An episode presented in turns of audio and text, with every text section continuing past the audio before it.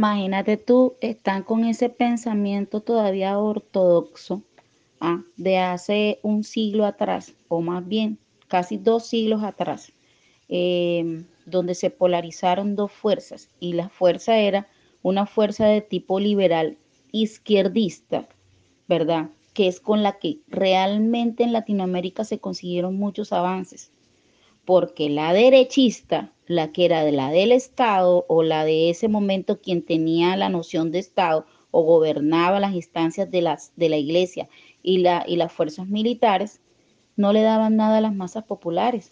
Entonces yo no entiendo por qué la gente sigue todavía con ese pensamiento ortodoxo en pensar que quieren seguir dándole el lado a quienes más nos tienen oprimidos. ¿Quién nos tienen oprimido, Yerly?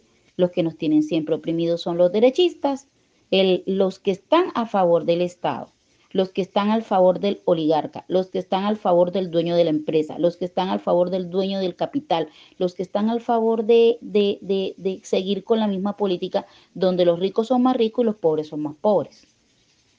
Así de simple donde esos que tienen el poder de la autoridad y las armas pueden matar y cegar la vida de cualquier persona sin ningún problema. Y así se viene dando.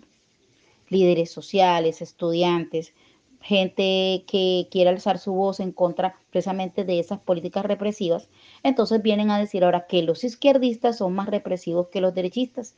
Y realmente los derechistas son los represivos, porque los izquierdistas no están gobernando.